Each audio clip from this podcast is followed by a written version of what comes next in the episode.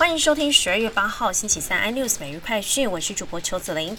澳洲总理莫里森证实，将不会派出官员或政界人士参加二零二二年北京冬奥，加入美国的抵制行列。对此，中国驻澳洲使馆回应：澳洲在北京冬奥的成功，不取决于官员是否出席，也不取决于某些澳洲政客的政治作秀，更呛中澳关系陷入目前的困境，责任完全在于澳洲。另外，日本政府正在讨论采取折中方案。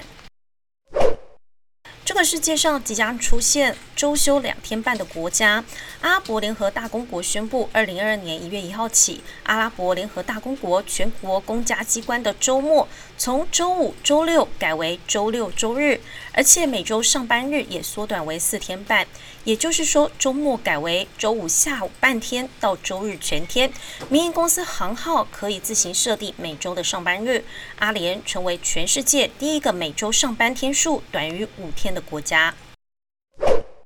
今年股市交易热门，不少民众都受惠，中华邮政也同样是得利者。根据中华邮政统计，今年截至十月，操作股票总计获利一百一十二亿元。主要投资标的都是电子股、金融股等等，所以明年确定会跟着调薪，预计人事成本将增加十亿元，约有二点六万名员工受惠。美国网络贷款公司 Better.com 创办人兼执行长贾格上周在公司内部视讯会议霸气宣布裁员九百人，直接在视讯开除九百名线上员工，粗糙手法引发外界批评，甚至被亏为史上最懒的裁员。这件事也在公司内部掀起波澜，至少三名高层主管要出走，原定的借壳上市计划也宣告暂缓。贾格已经发出电邮向被裁的员工道歉。